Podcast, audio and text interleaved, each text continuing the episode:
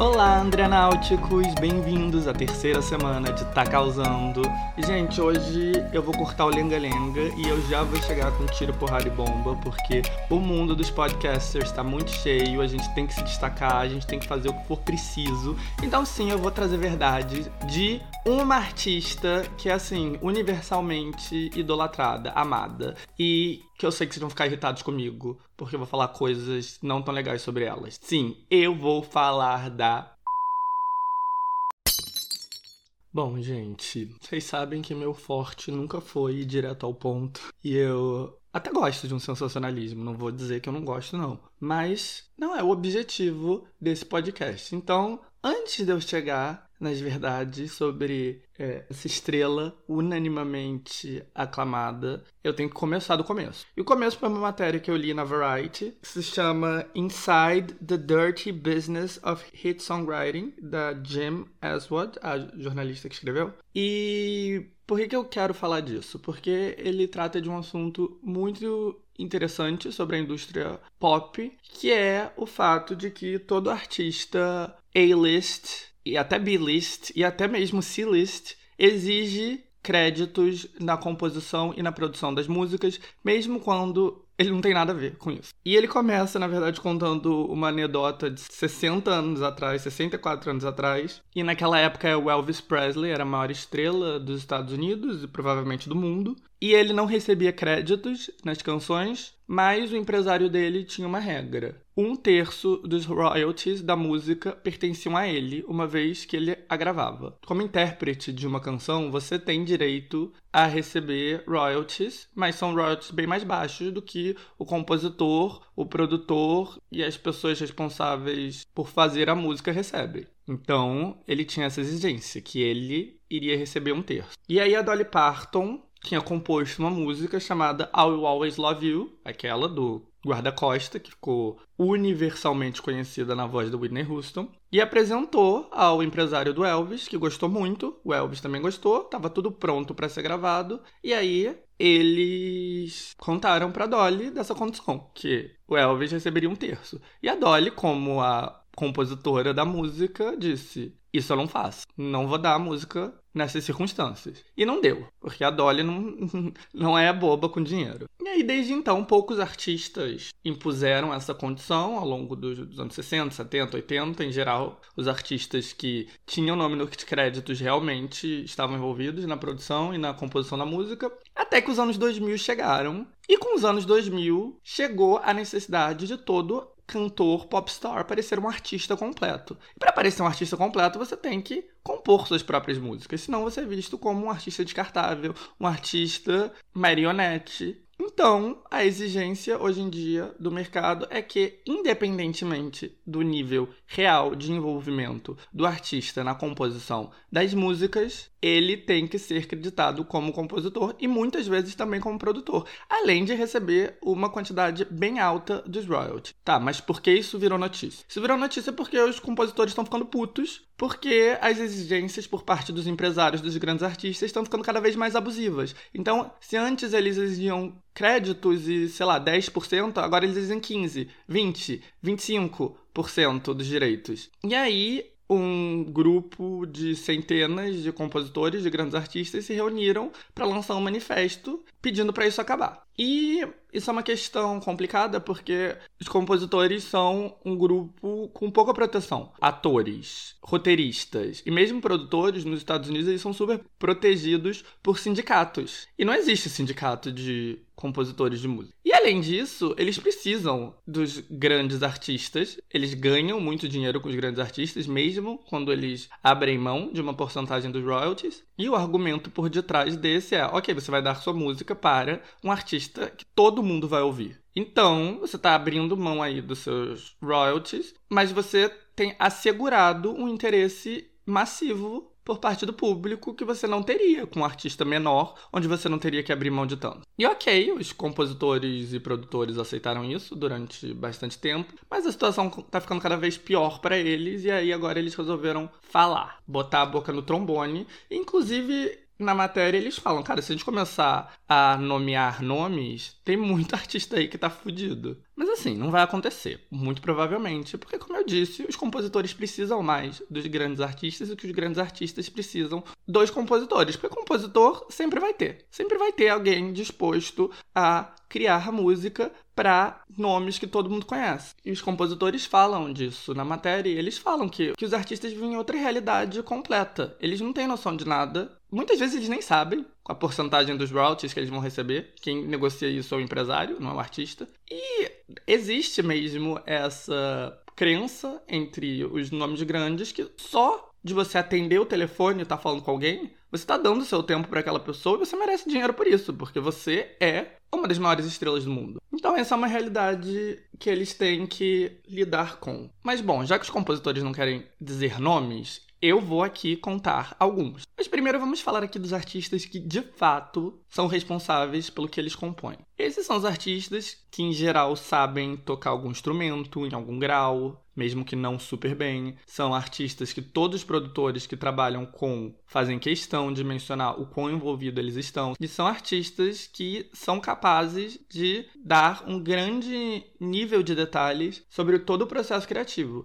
Então, por exemplo, eu não sou muito fã dela, mas a Taylor Swift, sem a menor dúvida, é uma dessas cantoras compositoras. Ed Sheeran, Olivia Rodrigo, que eu mencionei no último episódio, ela também é. Alicia Keys, a própria Shakira e, enfim, vários outros nomes. John Mayer, esse tipo de artista, Lorde. Aí tem uma segunda leva de artista, que são artistas que sabem muito bem o que querem, têm uma imagem muito deles, são bons, têm bom faro, mas muito provavelmente não estão envolvidos na produção e na composição no nível com o qual eles são creditados. Então, quem são? Por exemplo, Ariana Grande, Justin Bieber, Rihanna. Eu adoro esses três artistas, eu gosto muito da música deles e eu acho que os três merecem créditos por saberem capturar o momento, por terem bom ouvido, por saberem escolher muito bem as músicas, mas assim, não é verdade que eles compõem todas as músicas ou que eles produzem todas as músicas, não é? Tá, André, mas quem é o artista, né, que você vai expor? E assim, essa artista é uma artista que todo mundo ama, todo mundo idolatra, e ela é conhecida como talvez a maior artista da nossa geração,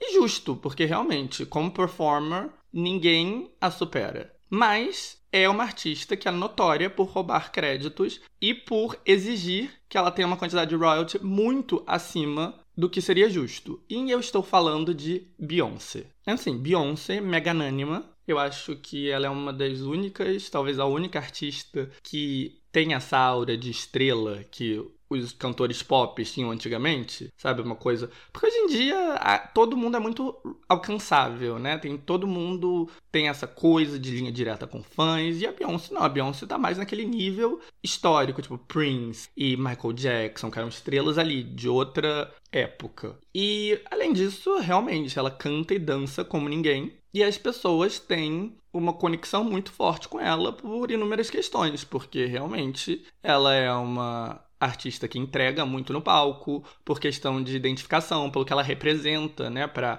causa negra. E tudo bem, até aí tudo justo. Mas a Beyoncé é notória por não compor nenhuma de suas músicas, não produzir nenhuma de suas músicas e exigir crédito tanto como compositora quanto como produtora. Ela tem aí um ótimo controle da narrativa, até porque ela é uma artista enorme, mas inúmeros artistas que deram músicas para ela já reclamaram disso, inclusive artistas famosos, eles próprios. Então a Carrie Hilson, o Neo ambos já falaram do quão absurdo é trabalhar com a Beyoncé nesse sentido. E isso é uma coisa que vem desde a época do Destiny's Child, quando a Beyoncé tinha como empresário o pai dela. Porque o grande exemplo em termos artísticos da Beyoncé e do pai da Beyoncé, pelo que ela queria alcançar, eram nomes como Michael Jackson, nomes como Prince. E eles são artistas que são conhecidos por estarem totalmente envolvidos na produção do seu próprio material. Então, daí vem essa exigência da Beyoncé ser creditada em tudo, porque apesar dela não ter esse nível, era importante ela parecer que tinha. E tem inúmeros exemplos aí desse tipo de situação com ela, porque, por exemplo, If I Were a Boy, que foi o primeiro single de I Am Sasha Fierce, foi um sucesso mundial enorme. Essa música já existia, já, era, é, já tinha sido gravada por uma popstar desconhecida, que, a que compôs a música de verdade, e a música não teve sucesso. E a música apareceu no álbum da Beyoncé, com a Beyoncé como uma das compositoras e uma das produtoras, sendo que a música já existia de maneira idêntica, muito antes da Beyoncé gravar. I Miss You, uma música linda, inclusive, que está no álbum 4, que foi composta pelo Frank Ocean. O Frank Ocean cantava nos shows dele, antes dele ser bastante famoso. E tá lá como compositora. Beyoncé. Girls. Who Runs the World. Girls. Essa letra eu até acho que a Beyoncé pode ter tido envolvimento com, porque é uma letra bem simples. Inclusive, o mundo pop, não só a Beyoncé, mas o mundo pop em geral tem essa coisa engraçada, né? Que as músicas com as letras mais simples, tipo Who Run the World? Girls. Who Run the World? Girls. Você vai ler os créditos 30 compositores. mas, independentemente disso, a produção da música tem o nome da Beyoncé. E por que, que a Beyoncé não tem sentido tá lá? Porque a música é um sample de uma produção do Diplo, que já existia anos antes. É literalmente um sample repetido. Então é claro que a Beyoncé não produziu aquilo que já existia e que ela não tinha sido creditada a primeira vez. E é isso, né? É uma faca de dois gumes, porque ao mesmo tempo que é injusto, tem esse fato inegável que uma vez que sua música tá com a Beyoncé, ela vai atingir patamares que ela provavelmente não alcançaria com artistas menos conhecidos. E a Beyoncé tem uma legitimidade que pouquíssimos artistas têm. Então é uma honra enorme ter sua música gravada por ela. Mas não deixa de ser injusto e não deixa de ser um bom exemplo de como essa imagem que a gente compra dos popstars e que eles vendem tem muita desonestidade por detrás. E no caso da Beyoncé, uma coisa que eu acho ainda mais preocupante, que é o longuíssimo histórico que ela tem de plagiar artistas menos famosos que ela, de uma maneira totalmente impune. E realmente vai ser impune, porque é a Beyoncé. Então, por exemplo, o clipe de Girls, ele claramente foi inspirado no trabalho de um fotógrafo chamado Pieter Hugo. Peter Hugo. Pieter, não sei como pronunciar o nome dele. Mas ele nunca foi acreditado, ele nunca foi mencionado como inspiração. A performance dela dessa música no Billboard Music Awards, eu não sei se vocês já viram, é uma performance bem legal, que ela interage com uma tela atrás dela. Enfim, é uma performance linda. É uma cópia descarada de uma performance de uma vedette italiana, totalmente who, chamada Lorella Cuccarini, que fez essa apresentação no Festival de Sanremo, que é um grande festival da Itália. Eventualmente a Beyoncé deu crédito a ela, mas assim, depois de muito tempo. O clipe de Countdown foi inspirado numa bailarina contemporânea, na coreografia de uma bailarina contemporânea chamada Anne Teresa de Kermasmaker. E ela ficou puta quando o clipe foi lançado. Ela falou: Isso é um plágio. E aí, de novo, algum tempo depois, foram lá e deram o crédito para ela. O clipe de Spirit, que é uma música que ela gravou para a trilha sonora de Rei Leão, teve uma claríssima inspiração num álbum visual de um artista chamado Petit Noir. O álbum se chama Le Maison Noir, The Gift and the Curse. E o Petit Noir é um músico congolês. E, de novo, nenhum crédito, nada. Porque Beyoncé vai alcançar todo mundo. Quem se importa com um cantor congolês que a maior parte do universo nunca ouviu falar? O clipe de Formation, outro exemplo. Dessa vez ela foi acusada de usar imagens de um documentário sobre Nova Orleans chamado That B.E.A.T., de dois documentaristas, Chris Black e Abtin Baghetti. Outra diretora chamada Lily Kleber também denunciou que as imagens dela tinham sido usadas sem permissão no clipe. Formation, em específico, foi alvo de várias controvérsias em relação a plágio. Também teve o caso de uma rapper chamada Messi Mia, que alegou que usaram samples da música dela e copiaram a imagem dela. Aliás, não foi ela própria que fez a acusação, porque ela já tinha morrido quando a música saiu, foi o state dela. E a turnê, a Formation Tour, também foi acusada de plagiar a coreografia de uma coreógrafa famosa chamada Marlene Ortiz. Ou seja, um histórico aí, né, preocupante e e a gente vê, né, que para um artista ter essa imagem de diva perfeita, artista, compositora, produtora, que nunca erra e que faz tudo maravilhosamente bem, muita gente é injustiçada e pisada em cima. Então, assim, eu não sou hater da Beyoncé, longe disso. Eu não quero irritar a Beehive. Mas vamos refletir, né? Do, desse nível de idolatria e de admiração cega que a gente projeta nos grandes artistas.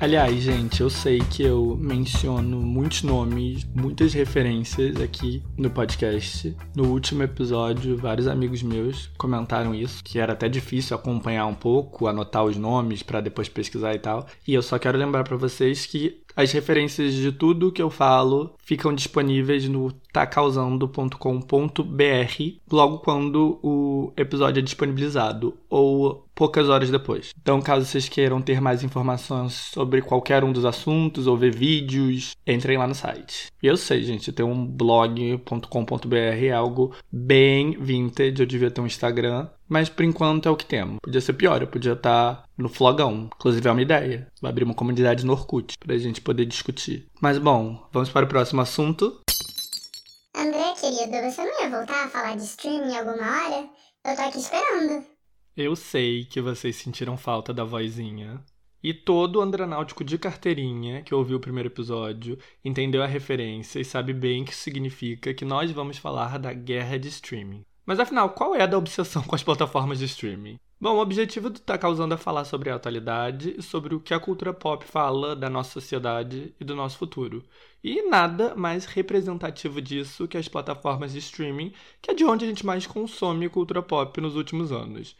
Isso sem falar que parece que todo dia surge uma nova plataforma, todo dia alguma delas faz um novo anúncio megalomaníaco, e esses anúncios revelam não só o que a gente vai estar tá consumindo nos próximos anos, mas como a gente vai estar fazendo esse consumo.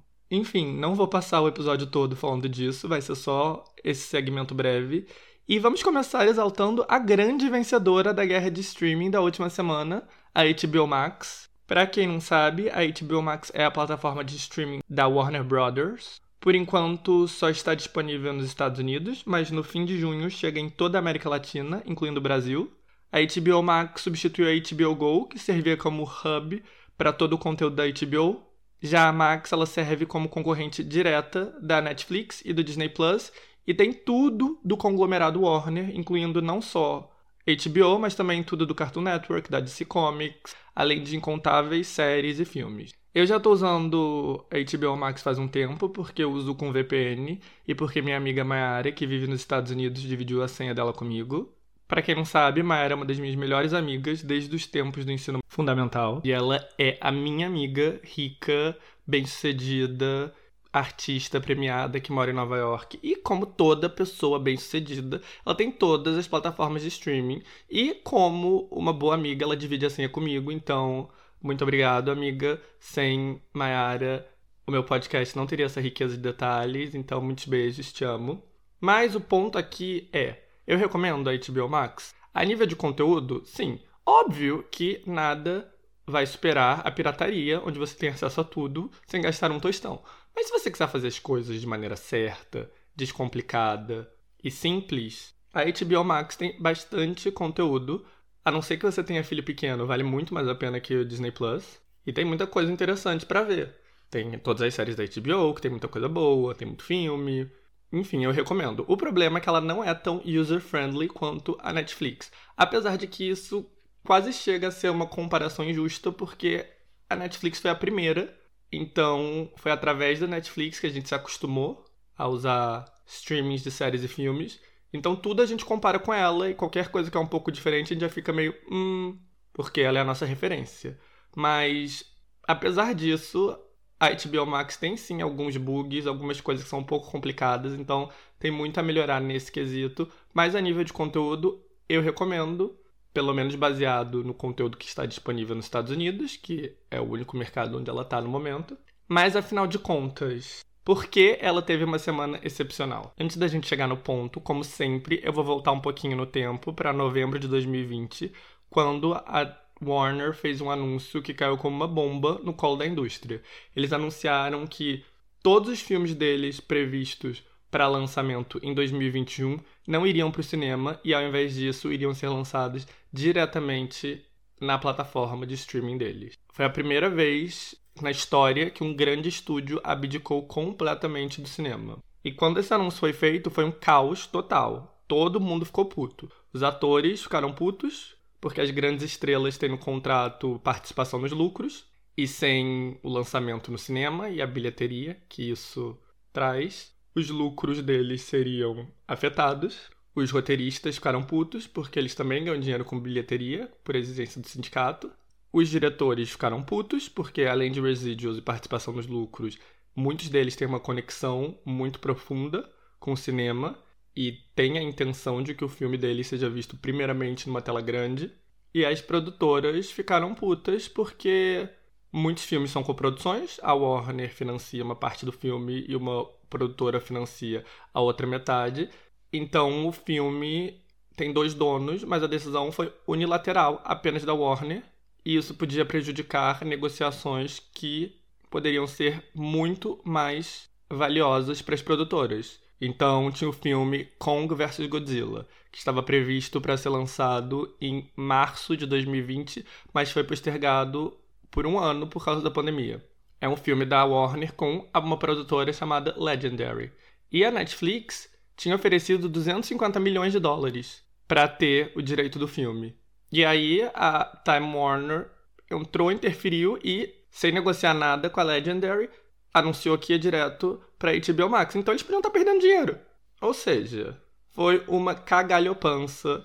Tinha aí riscos de processos, riscos de alienar grandes estrelas, riscos de protestos dos sindicatos. Inclusive o Christopher Nolan, que é o diretor mais valioso da Time Warner e talvez o diretor mais valioso, ponto, veio a público e disse que a Warner tinha ido de ser a, o melhor estúdio para se trabalhar para uma grande merda por causa da HBO Max. E assim, o Christopher Nolan é o diretor porque ele é o único cujo nome dele é o suficiente para fazer um filme lucrar tanto quanto um filme de uma franquia pré-estabelecida apesar de não ser parte de uma franquia. Então é dele Inception, Interestelar, Dunkirk, e ele trabalha exclusivamente com a Time Warner, ou seja, o anúncio emputeceu aí um dos fodões criativos da companhia. E é aí que a gente vê, né, a importância do streaming para Warner, porque eles estavam dispostos a arranjar briga com todas essas pessoas só pela possibilidade de conseguir enfrentar a Netflix e todos os rivais e se destacar da Disney Plus, etc. E bom, logo depois dessa controvérsia inicial, eles devem ter pego o talãozinho de cheque deles, feito uns cheques bem poupudos, porque todo mundo se calou, não teve mais nenhum protesto de ninguém e a estratégia seguiu em frente. O primeiro filme lançado foi em dezembro de 2020, foi Wonder Woman 1984, o segundo filme da Mulher Maravilha. E desde então teve o filme do Tony Jerry, teve Judas and the Black Messiah, que eu vi, que é um filme que foi indicado a vários Oscars e que eu até quero comentar num programa futuro.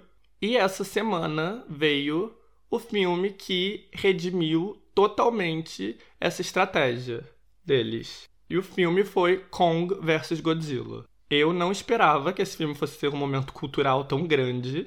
Eu com certeza estava subestimando a saudade que as pessoas estavam de ver um filme novo de ação desse tipo que não tem nenhum roteiro, mas tem efeitos especiais muito bem feitos e muita destruição. Mas o filme arrasou. Bateu recorde de streams para HBO Max, ela traiu vários novos assinantes, foi o app mais baixado dentre todos ao longo de toda a semana.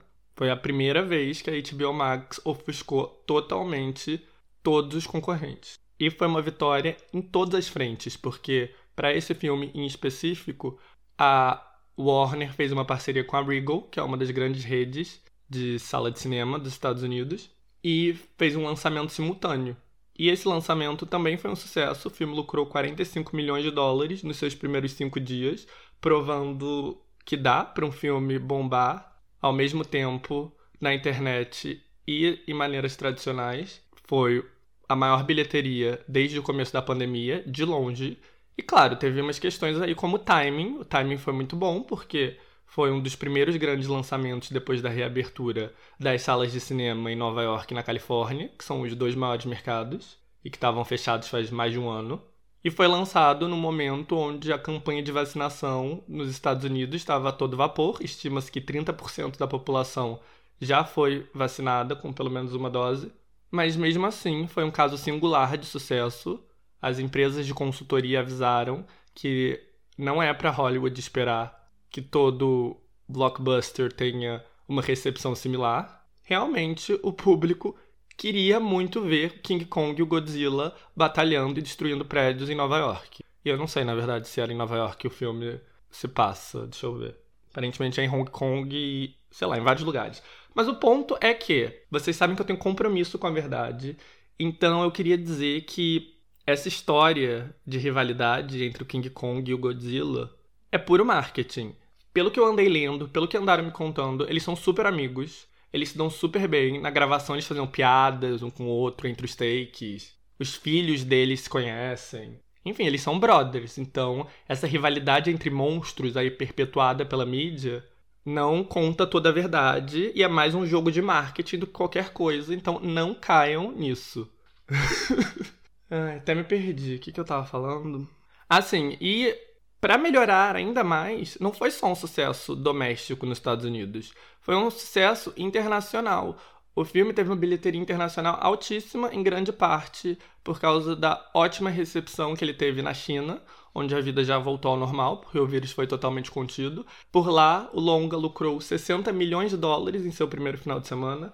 Ou seja, os executivos da Time Warner estão aí estourando a champanhe e a expectativa é que pelo menos um dos outros filmes que vem por aí esse ano consiga repetir esse fenômeno. Então, o que teremos nas próximas semanas no HBO Max dos Estados Unidos? Mortal Kombat, Those Who Wish Me Dead, um suspense estrelando Angelina Jolie, The Conjuring, um filme de terror, In the Heights, a adaptação para o cinema do primeiro grande musical de Lin-Manuel Miranda, ainda mais conhecido por Hamilton, Space Jam: A New Legacy, a sequência de Space Jam estrelando LeBron James ao invés do Michael Jordan, inclusive empolgadíssimo para ver, porque Space Jam era um dos meus filmes favoritos de quando eu era criança.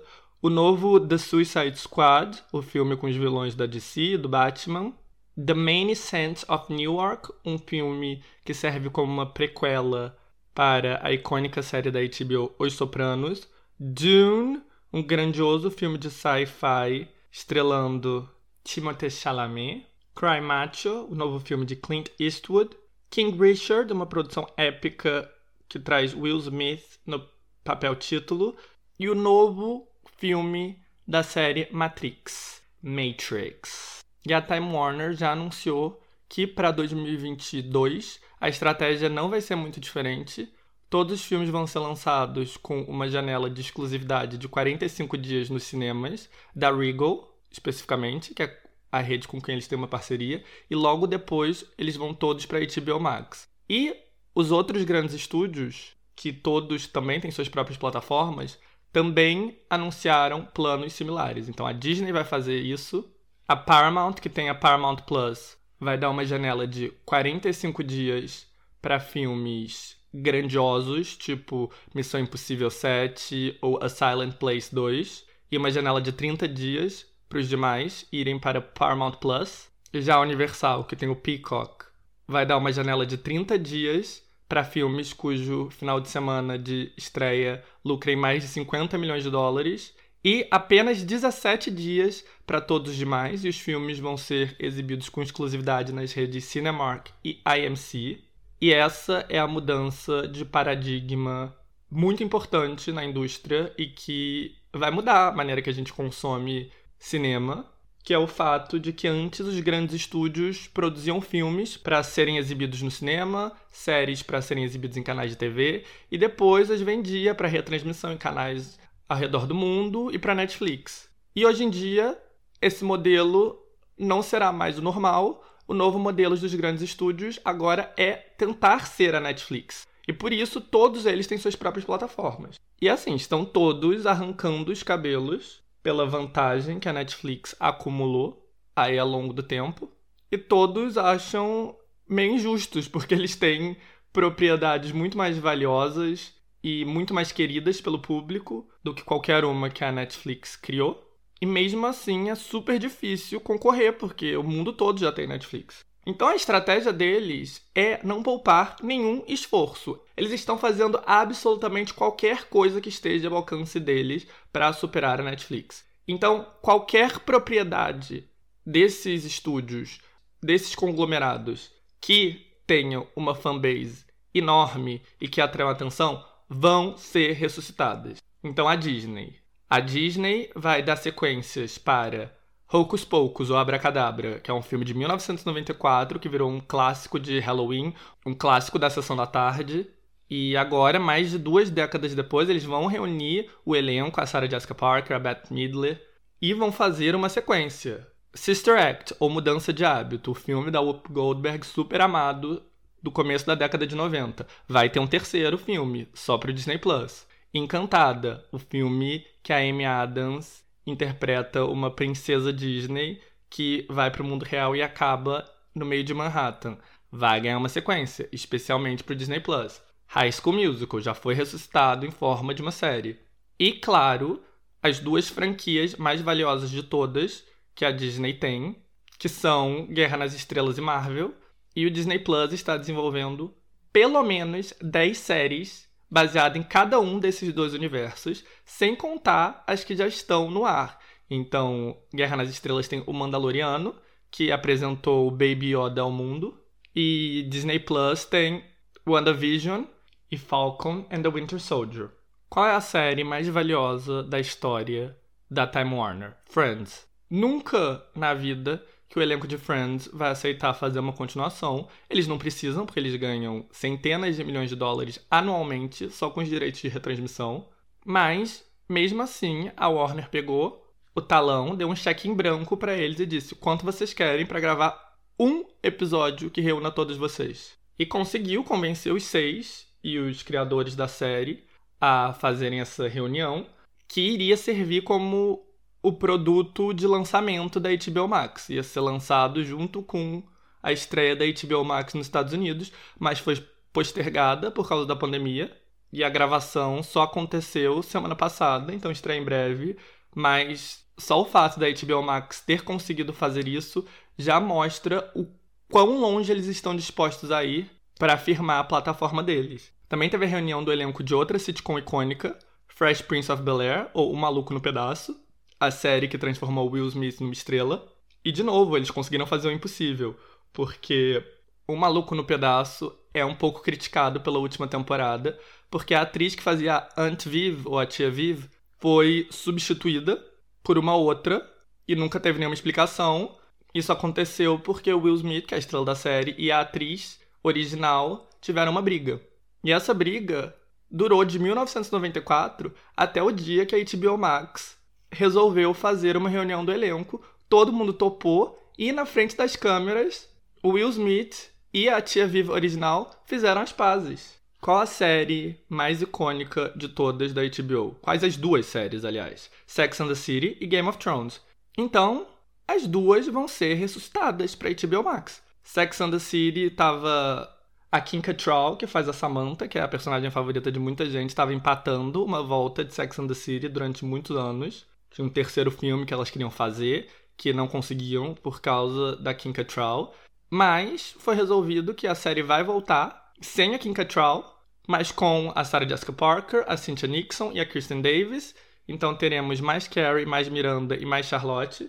E várias séries do universo Game of Thrones estão sendo desenvolvidas, incluindo uma prequel, uma série animada e várias outras coisas. Gossip Girl, que foi a série adolescente mais bombada de meados dos anos 2000 vai ter um reboot. Pretty Little Liars, que foi uma série adolescente que fez sucesso com a geração seguinte, também vai ter um reboot. Ou seja, qualquer coisa que tenha o mínimo de apetite para uma volta vai voltar. A Paramount Plus é da Viacom, que é a dona da MTV, da Nickelodeon, da CBS. Está apostando em RuPaul's Drag Race, que é uma franquia mundialmente conhecida e que agora vai ter a plataforma como sua casa exclusiva. Então vem aí incontáveis spin-offs, incontáveis novas versões. A MTV é conhecida pelos seus reality shows, então Jersey Shore, que foi o reality show de maior sucesso da última década, já voltou. The Real World, que foi o primeiro reality show da emissora e que é considerado o primeiro reality show do mundo, porque é de 1991, vai voltar, inclusive reunindo o elenco da primeira temporada. A Nickelodeon foi um canal icônico na década de 90. Foi o canal a cabo mais visto dos Estados Unidos ao longo de toda a década. Então, a programação dos anos 90 da Nickelodeon vai ser revivida. Vem aí novos episódios de Rugrats. Jornada nas Estrelas é deles, então, além dos filmes, novas séries de Jornadas nas Estrelas estão vindo por aí. CSI é o seriado da CBS de maior sucesso do século XXI. Então, o elenco do CSI original se reunirá para uma nova temporada. Já a Universal é dona de Law and Order, então mais versões de Law and Order estão vindo por aí. Eles são donos da NBC. No começo da década de 90, a NBC exibia um sitcom adolescente chamado Saved by the Bell, que foi um fenômeno. E o elenco se reuniu para uma nova versão. Punk, A Levada da Breca, que foi um fenômeno em meados dos anos 80, também será revivida, e agora teremos Punk, A Levada da Breca adulta. Ah, outra propriedade muito amada da Nickelodeon, que é da Paramount Plus, é Avatar The Last Airbender. É um desenho que tem muitos fãs de várias idades, então novos desenhos e novos spin-offs, novos episódios de Avatar estão sendo desenvolvidos. Ou seja, vocês entenderam, né? Não vai sobrar aí uma gota de nada. Tudo que esses estúdios puderem fazer para ofuscar o Netflix, eles vão fazer.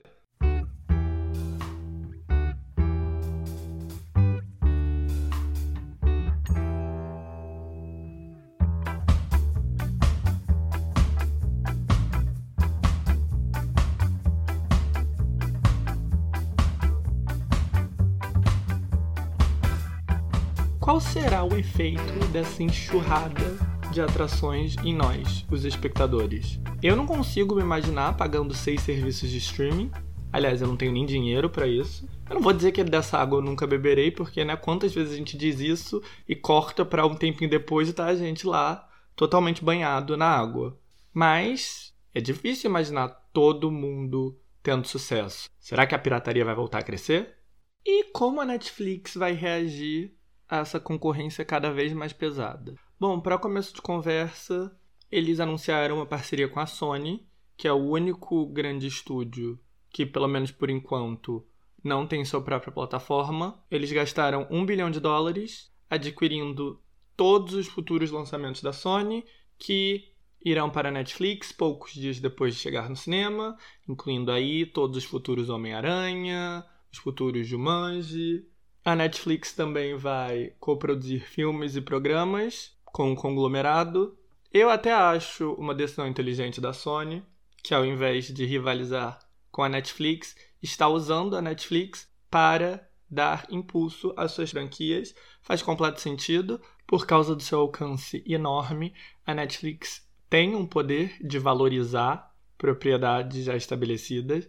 RuPaul's Drag Race, que é da Viacom, virou famosa mundialmente graças à Netflix. The Office da Universal já tinha tido bastante sucesso na TV, mas foi na Netflix que ela virou a comédia mais valiosa dos Estados Unidos. Tão valiosa que a Universal desembolsou 150 milhões de dólares para recuperar os direitos da série e colocá-la exclusivamente no Peacock. Então a estratégia da Sony faz completo sentido. Por enquanto, as outras grandes vantagens da Netflix são o fato de que ela já está muito bem estabelecida em todo mundo, o que significa que, apesar de não ter propriedades próprias, ela consegue transformar novos projetos, tipo Gambito da Rainha, em sucessos enormes, e ela consegue firmar novas franquias, tipo Casa de Papel ou Stranger Things. A segunda vantagem é que a Netflix está aí mais avançada no projeto de ter conteúdo local em seus mercados internacionais. Todas as plataformas sabem da importância de ter conteúdo doméstico. Não à toa, a Disney Plus acaba de anunciar umas 15 séries europeias, séries originais da Espanha, da França, da Itália, da Holanda, da Alemanha, do Reino Unido, que devem estrear aí nos próximos meses. Mas, nesse quesito, a Netflix também tem mais experiência e além disso, eles estão gastando aí uma fortuna produzindo os próprios filmes com atores muito famosos. Vai ter um filme no final do ano que estrela a Jennifer Lawrence e o Leonardo DiCaprio. Todo mês tem um novo filme. Eles estão fazendo filmes do mundo todo. E também estão adquirindo propriedades valiosas. No fim de 2019, o filme de mistério. No fim de 2019, Knives Out superou todas as expectativas. É um filme de comédia policial mistério, dirigido por Rian Johnson, dirigido e escrito por ele. Ele é um diretor bem respeitado, que tem tantos filmes independentes quanto filmes bastante blockbusters. Ele dirigiu Jurassic World, ele dirigiu um dos novos Guerra nas Estrelas. E o elenco de Knives Out, que no Brasil foi lançado como Entre Facas e Segredos, tinha o Daniel Craig, tinha o Chris Evans, tinha a Ana de Armas, que é uma atriz cubana que virou muito famosa graças a esse filme e também graças a um romance com Ben Affleck, que chama muita atenção. Jamie Lee Curtis, Michael Shannon. E a Netflix acaba de anunciar que comprou os próximos dois filmes da série. Aliás, nem era uma série originalmente, era só um filme. Mas agora vai ter um 2 e um 3. E a Netflix gastou 469 milhões de dólares nessa compra, só para vocês terem ideia de quanto é isso. O primeiro filme lucrou no mundo inteiro 304 milhões. Então, obviamente, a Netflix acredita que ainda há muito potencial pela frente. Eu nem sei o que opinar, eu nunca vi Knives Out. Eu até tô curioso agora. Eu vi que causou um burburinho lá em 2019, mas eu nem prestei muita atenção.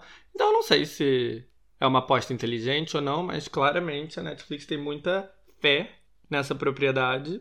Outra estratégia deles é ir direto em nomes com uma longa trajetória de criar sucessos televisivos.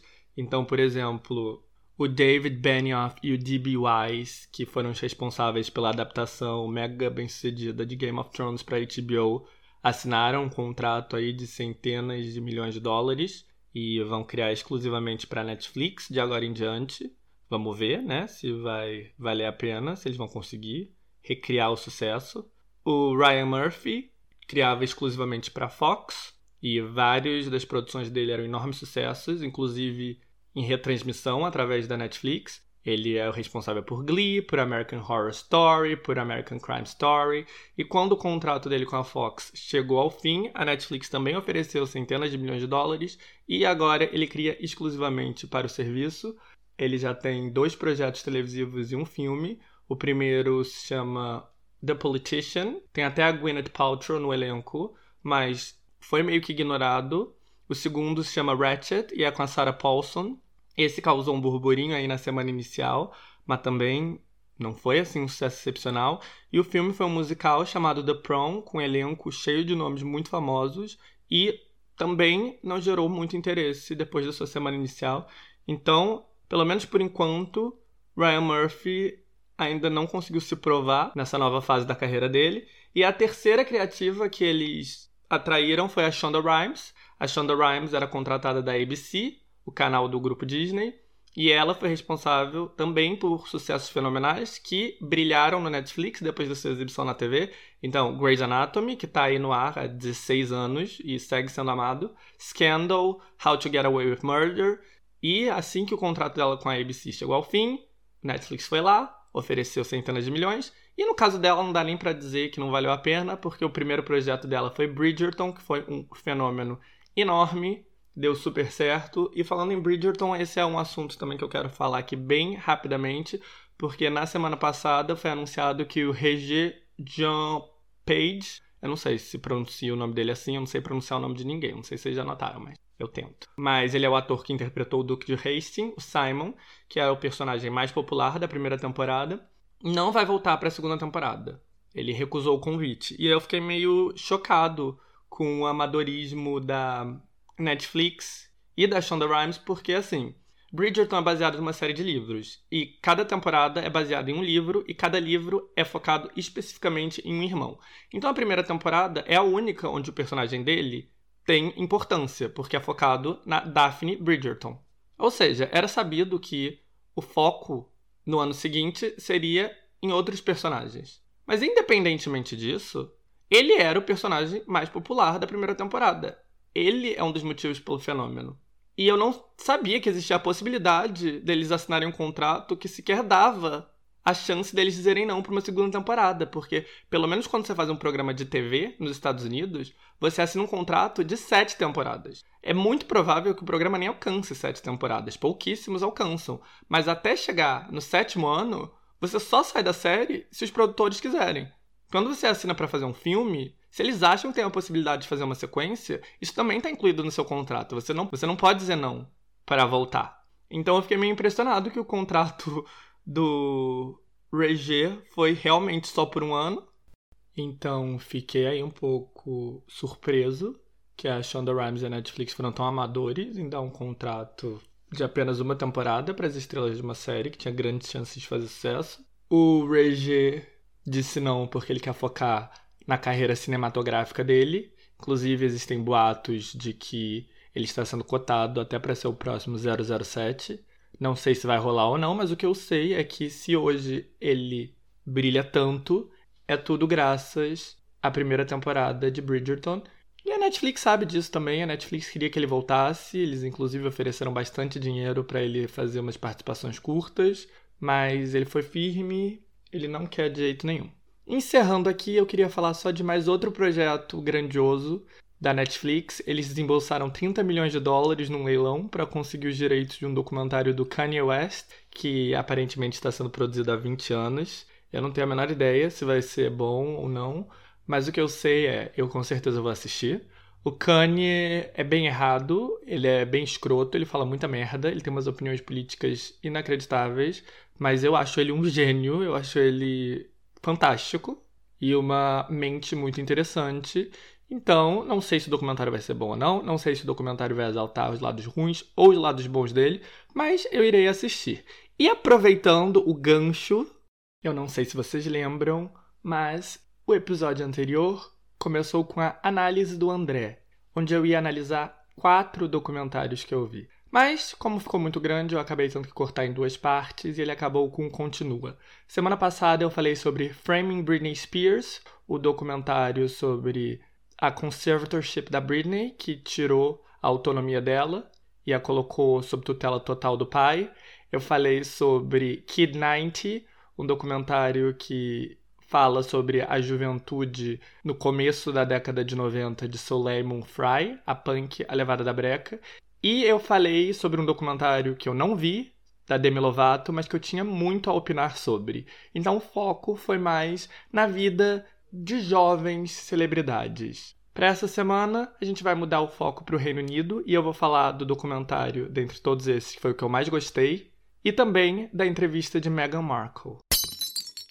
E assim chegamos no terceiro documentário que eu vi, que foi com certeza o que eu mais gostei, Caroline Flack, Her Life and Death.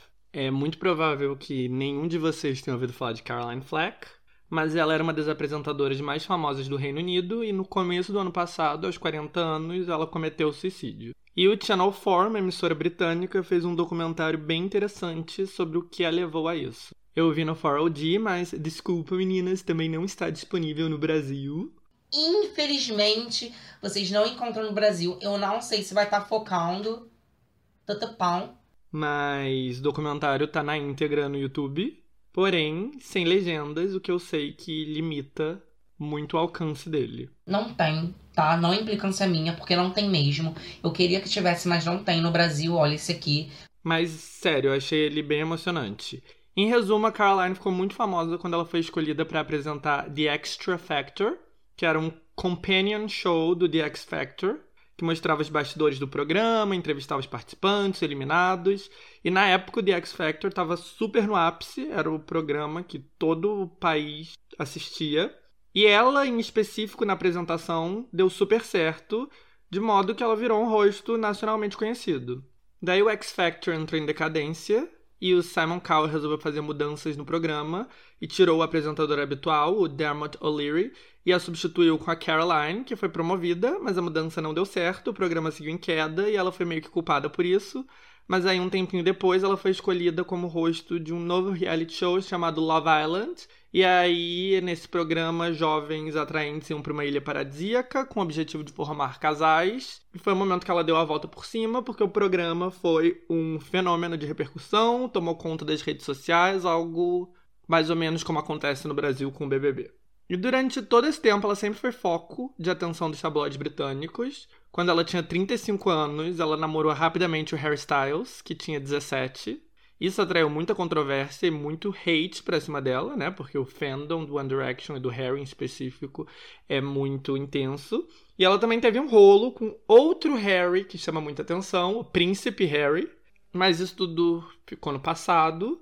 E o episódio que serviu realmente como estopim para a depressão que acabou com a vida dela foi uma briga séria que ela teve com o namorado, o tenista e modelo Lewis Burton, em dezembro de 2019. Foi uma briga super intensa, a polícia foi chamada pelos vizinhos e quando a polícia entrou na casa, eles viram sangue, o namorado com um corte na cabeça e ela foi autuada na hora por violência doméstica e a justiça proibiu ela de entrar em contato com ele. A história, óbvio, vazou em um segundo, era manchete em todos os tabloides no dia seguinte. E o namorado afirmou que era tudo mal entendido, que ela não agrediu ele, que ele não queria é, nenhuma restraining order, mas independentemente disso, a justiça britânica ordenou que ela não se comunicasse com ele e seguiu com o julgamento. Então foi todo um espetáculo na imprensa e foi um estrago grande para a carreira dela, então ela acabou sendo demitida do Love Island. O documentário mostra as complexidades da Caroline, que apesar de gostar da fama, não conseguia lidar com todo o peso que a notoriedade trazia. Ela não foi nenhuma child star, ela ficou famosa já com 20 e muitos anos, 30 e poucos, mas seja você uma criança, seja você um adolescente, seja você um adulto, a fama pode ser devastadora. E ela lidava com muito hate nas redes sociais e tinha o tratamento bizarro dos tabloides, que era um custo muito alto para ela, que desde sempre sofria com depressão. E ela tinha o hábito de se automutilar. Ela teve até que fazer uma cirurgia plástica no braço, mas esse era um lado dela que ela não queria mostrar para o mundo, que ninguém sabia. E quando tudo isso veio à tona, primeiro com, o, com a briga com o namorado e depois com o The Sun postando foto do quarto dela cheia de manchas de sangue como manchete no dia 1 de janeiro de 2020, a dor foi tanta que ela optou por acabar com a própria vida. Então, apesar de revelar todos esses detalhes bem tristes, o documentário ele é super respeitoso, interessante e traz depoimentos de amigos próximos e também da mãe e da irmã gêmea da Caroline. E ele tem um tom bastante contido, o que eu acho muito sociologicamente britânico. E me agrada também porque acaba não ficando nem muito pesado, nem muito sensacionalista. Mas é muito interessante ver as diferenças culturais. Que, por exemplo, quando a mãe e a irmã estão falando, elas estão sempre tentando se conter, segurar as lágrimas, falar bem devagar. Isso é um aspecto, pelo menos na minha cabeça, bem diferente da nossa cultura. Se fosse um brasileiro nessa posição trágica, se fosse eu, eu estaria me debulhando em lágrimas. Mas apesar de ser contido, eu achei muito emocionante. No fim tem uma montagem de cenas dela ao som de Everybody Wants to Rule the World, do Tear for Fears, com os amigos relembrando dos bons momentos e sei lá, me emocionou bastante. E depressão é meio que a doença do século, né? Do ano, do século, da década, sei lá. E eu tenho, é bem possível que você também tenha, ou tenha pessoas muito próximas de você que passam por isso. Então, por mais que eu nunca tenha tido nenhum episódio suicida ou tenha tendência à automutilação, é impossível eu não sentir empatia pelo qual ela passou. Porque depressão e insegurança são coisas que eu acho que grande parte das pessoas vão ser capazes de se identificar em algum grau. Enfim, eu gostei bastante e recomendo. E já que entramos aqui, né, no universo britânico, eu quero encerrar falando da entrevista da Oprah com a Meghan Markle. Were you silent or were you silenced? Eu sei que é um assunto batido, mas mesmo assim eu tenho algumas coisinhas que eu queria acrescentar ao debate. Eu demorei um pouco para ver a entrevista, quando eu vi todos os principais fatos já eram de conhecimento público, então achei um pouco chato. A Oprah estava lá linda, a Meghan linda, os memes gerados foram divertidos, mas no final das contas, era uma entrevista entre uma bilionária e uma integrante da realeza, e é meio ridículo a gente achar que qualquer coisa importante vai sair dali. Importante no sentido de divisor de águas para a sociedade. Tendo dito isso, é impossível não simpatizar com Meghan ao ouvir ela relatando né, todo o racismo que ela sofreu, como ela foi tratada pela família real, pela imprensa. Mas eu não quero discutir a entrevista em si porque nem tem muito que acrescentar a essa altura eu quero falar de outros aspectos, a começar pela imprensa britânica, que tanto na entrevista da Meghan como no documentário da Caroline Fleck aparecem como grandes vilões. A Caroline, de fato, se matou por causa, em parte, do tratamento hostil vindo da imprensa, enquanto a Meghan admitiu ter pensado em suicídio também ao ser vítima do racismo dos tabloides. E no início, eu olhava com certa fascinação para os tabloides britânicos. A linguagem populista, manchetes com trocadilhos engraçados, fofocas de celebridade. Tinha algo ali que me parecia atraente, de alguma maneira. Mas eu fui ficando cada vez mais enjoado com o reacionarismo da imprensa de lá, que é totalmente alinhada ao Partido Conservador. Outra coisa chocante é a impunidade total na qual os tabloides operam. Eles podem agir sem nenhuma ética, cometer crimes e saem lesos porque os tabloides são de bilionários poderosos, totalmente alinhados com o establishment local. Eu acompanhei as eleições britânicas de 2017 e 2019 porque eu gosto muito do Jeremy Corbyn, que naquela época era o político de esquerda que representava o Partido Trabalhista, e ver a cobertura dos tabloides foi uma das experiências mais nojentas que eu já vi na minha vida. Algo assim, no mesmo nível de ver o tratamento da imprensa brasileira à eleição do Bolsonaro ao impeachment da Dilma. E o pior é que esses tabloides eles dão o tom da cobertura geral de tudo no Reino Unido. Até a BBC e veículos ditos sérios vão no embalo deles. É uma coisa muito feia de se ver, muito bizarra.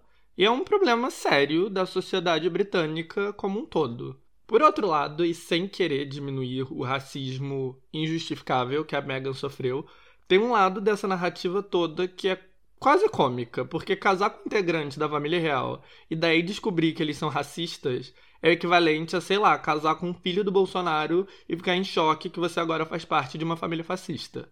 O racismo literalmente faz parte do DNA da família real. Eu sei que tem muito marketing em cima deles, então a gente vê eles como celebridades apolíticas e inofensivas. Mas eles são uma família reacionária e conservadora até o último fio de cabelo. E assim, nesse cenário, uma coisa muito esperta que a Meghan fez foi dar o fora e se proteger se alinhando com outro establishment. Um establishment com poder ainda maior que o establishment britânico e com uma imagem muito mais cool também. O establishment estadunidense. Um establishment multirracial que tem políticos e celebridades, tem George Clooney, Jamal Clooney, Beyoncé, Jay-Z, Barack Obama e Michelle. É muito difícil conseguir fazer uma barreira de proteção dos ataques vindo do establishment britânico, seja a própria família real, seja a imprensa. E o establishment estadunidense, de fato, tem a força para proteger ela disso. Mas assim, establishment é establishment por mais que a imagem do establishment dos Estados Unidos seja menos tacanha e menos conservadora, eles também são um grupo de pessoas totalmente alienadas da realidade de 90% da população.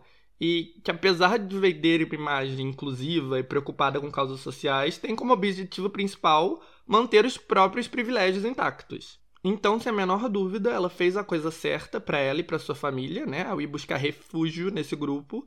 Mas no fim é uma história de gente muito rica e muito poderosa se protegendo entre si.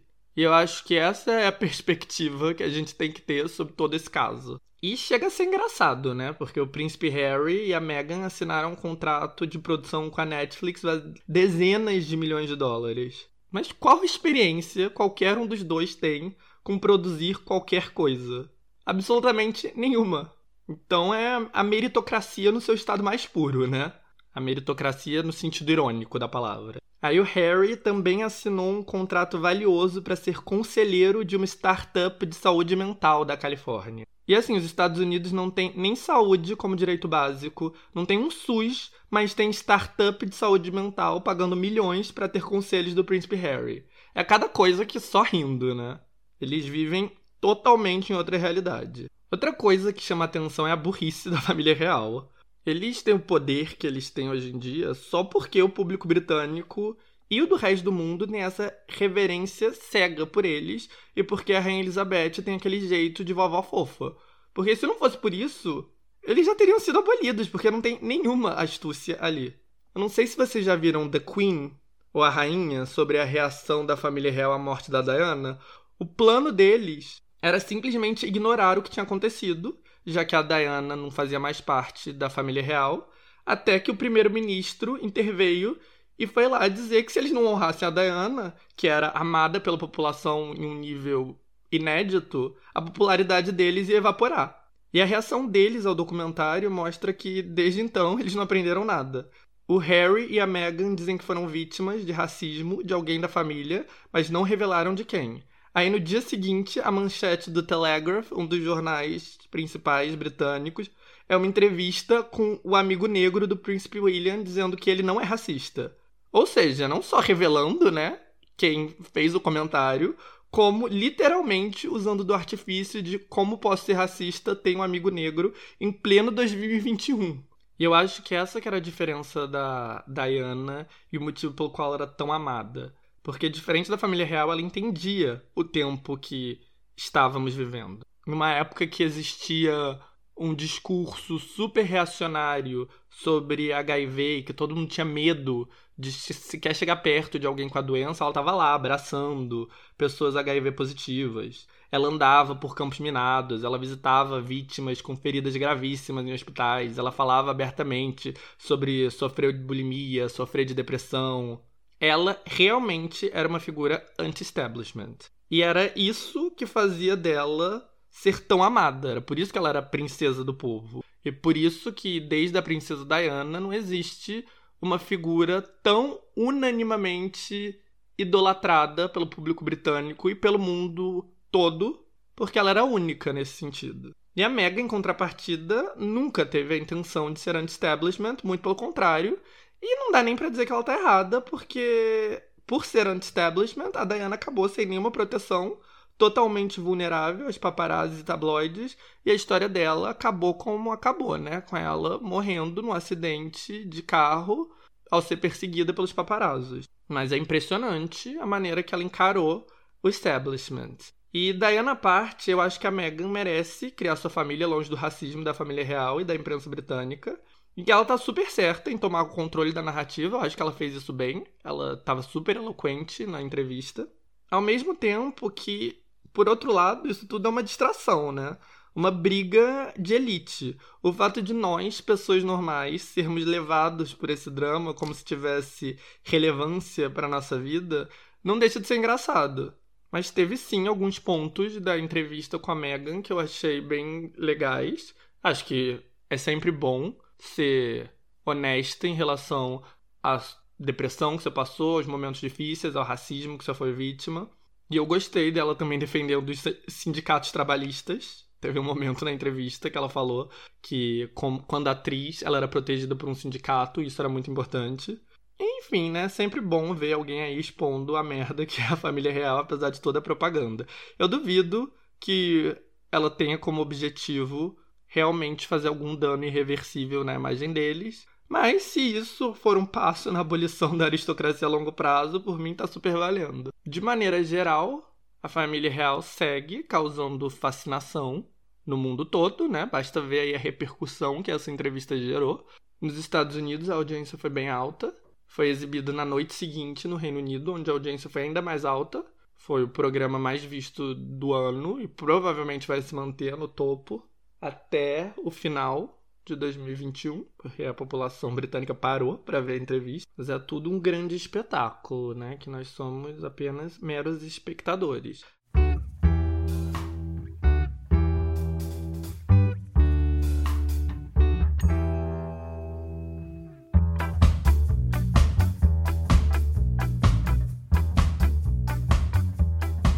Vocês notaram que documentários, entrevistas, etc., são uma forma de entretenimento que tá bombando. E um dos motivos para isso é que assuntos de atualidade que esses documentários cobrem geram bastante interesse do público e eles são bem mais fáceis de produzir do que séries e filmes que nesse momento da pandemia precisam de muita preparação e cuidados para serem feitas. E a gente curte, né? A gente curte se distrair com essa fofocada toda.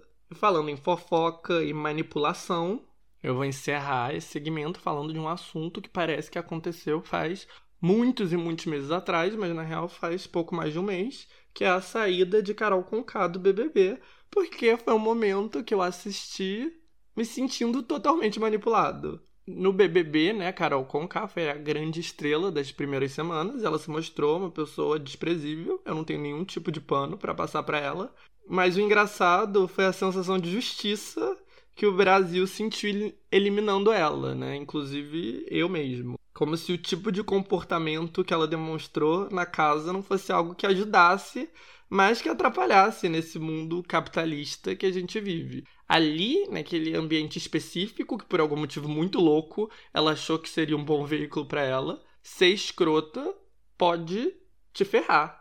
Mas na vida real, o próprio Boninho deve ser a Carol Conká em pessoa.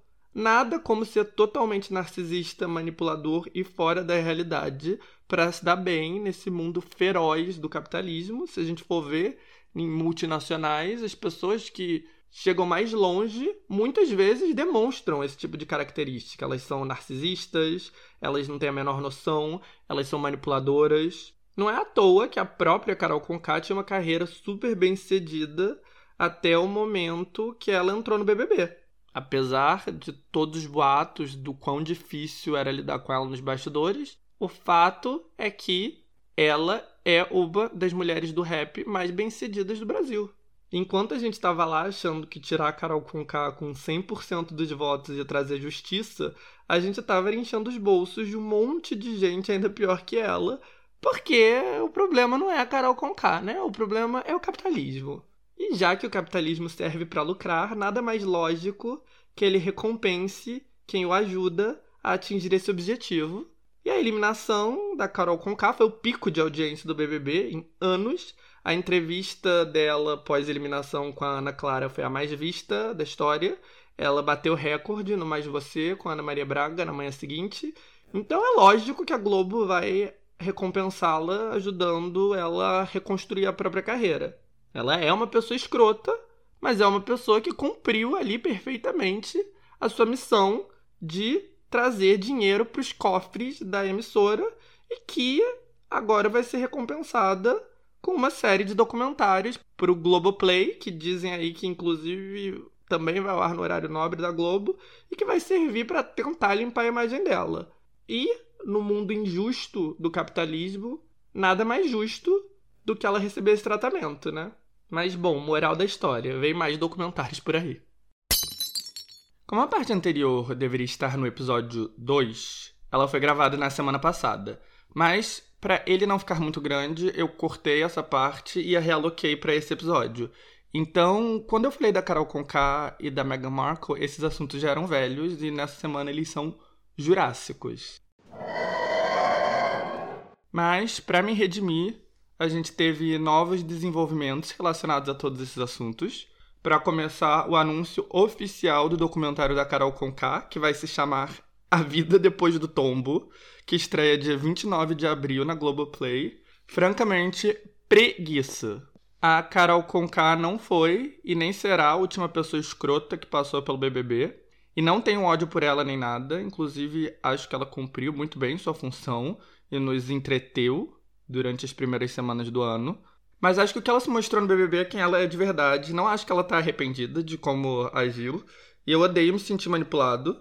E esse documentário provavelmente vai ser uma grande manipulação emocional para tentar fazer com que a gente enxergue ela como uma coitadinha arrependida e, bom, preguiça. Mas eu provavelmente vou ver. E juntando aí várias pontas da Meghan e do Harry e das plataformas de streaming, o primeiro projeto deles para o Netflix foi anunciado deles, digo Harry e Meghan. E vai ser uma série de documentários sobre o Invictus Games, um evento esportivo para militares feridos que tem o próprio Harry como padrinho. Um assunto aí fascinante que com certeza vai atrair milhões de espectadores e que justifica super o contrato de 200 milhões de dólares em produção que deram para eles. Caso vocês não tenham detectado, eu estou sendo totalmente irônico. E falando em família real, tivemos a morte do príncipe Philip, o marido da Betinha, a rainha Elizabeth, e é com ele que a gente começa a sessão personagens da semana, com as personalidades que deram o que falar ao longo da última semana. O Philip morreu no sábado, na sexta, sei lá, recentemente, no fim da última semana. Triste, né? Mentira. Minha sensação ficou entre um grande foda-se e um alívio, porque ele já estava necrosando fazia pelo menos três anos. Cada foto que a gente via dele ao longo dos últimos tempos, ele parecia um cadáver em decomposição. Então, realmente, estava na hora. Que bom que ele finalmente vai poder descansar. E além disso, ele era tudo aquilo que a gente espera de um royal da idade dele, né? Racista, colonizador, imperialista. Ele teve alguns momentos de glória, como o dia que ele segurou o guarda-chuva pro Lula, mas no geral, ele era uma figura que tinha todos os problemas dos integrantes da família real e que além disso nem tinha muito carisma. Então, é difícil realmente ficar muito comovido. Mas claro, meus sentimentos a todos os familiares. É sempre doloroso perder o integrante da família. Eu não acho que ninguém da família real escuta tá causando, mas caso eu esteja enganado, fica aí os meus pêsames. O interessante da morte dele foi a comoção que causou no Reino Unido. Mas não foi uma comoção real, foi uma comoção meio forçada. Outdoors eletrônicos por toda Londres exibiam mensagens de condolência. Até o site para comprar passagens de trens entrou em luto. E a televisão inteira suspendeu a programação para cobrir exclusivamente o falecimento ao longo de todo o dia. Se você ligasse na BBC One, na BBC Two, na BBC Four, na ITV, no Channel 4 ou no 5, o assunto era o mesmo. Mas o público britânico estava interessado de verdade? Parece que não.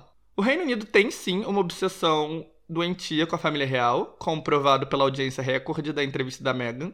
Mas a morte de um homem de 99 anos que já estava em estado de decomposição fazia anos surpreendentemente, não causou o interesse esperado. E a cobertura excessiva fez todos os canais registrarem audiências muito abaixo do normal ao longo da tarde. A BBC e a ITV exibiram especiais sobre o monarca na noite, que tiveram audiências péssimas, enquanto o Channel 4 e o 5 retomaram a programação normal e marcaram as audiências mais altas da noite, enquanto os serviços de streaming também tiveram consumo altíssimo o enorme clima de comoção parece ter sido uma grande forçação de barra por parte do governo de direito, da imprensa e da BBC. A fabricação do consenso do Noam Chomsky em ação.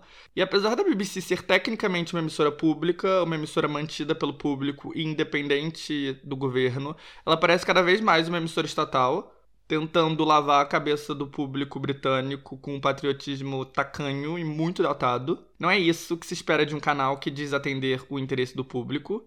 E no fim, a cobertura excessiva parece ter contribuído para que as pessoas ficassem com ranço da família real, que por mim ótimo. Mas bom, enquanto o interesse na morte do Philip foi superestimado, o contrário aconteceu com o falecimento de outra figura pública, pelo menos eu fiquei muito surpreso com a repercussão gerada pela morte do rapper DMX. Eu não conhecia muito, só de nome, reconhecia uma música ou outra, mas isso é um assunto recorrente aqui, né? A força impressionante do rap nos Estados Unidos, que é um gênero que não tem cobertura midiática e o marketing multimilionário que o pop e outros gêneros mais comerciais têm, mas que gera um interesse orgânico no país que ofusca tudo e todos. Então a morte do DMX causou uma comoção muito grande nos Estados Unidos, o que me impressionou bastante. Ele não é um rapper da atual geração, o ápice dele foi no final da década de 90 e no começo dos 2000.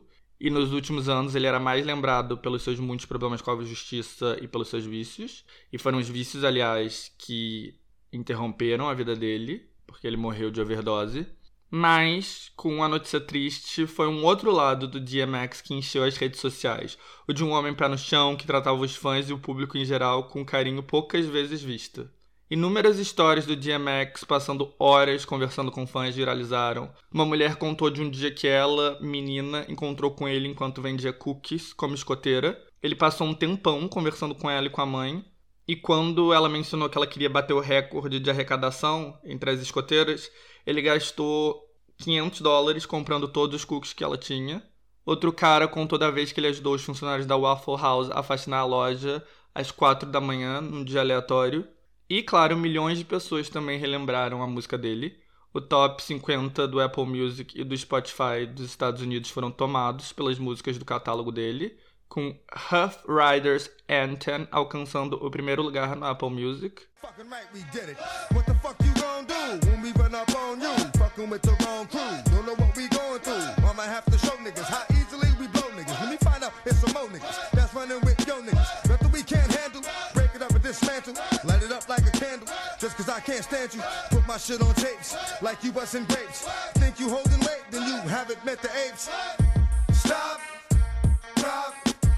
Down.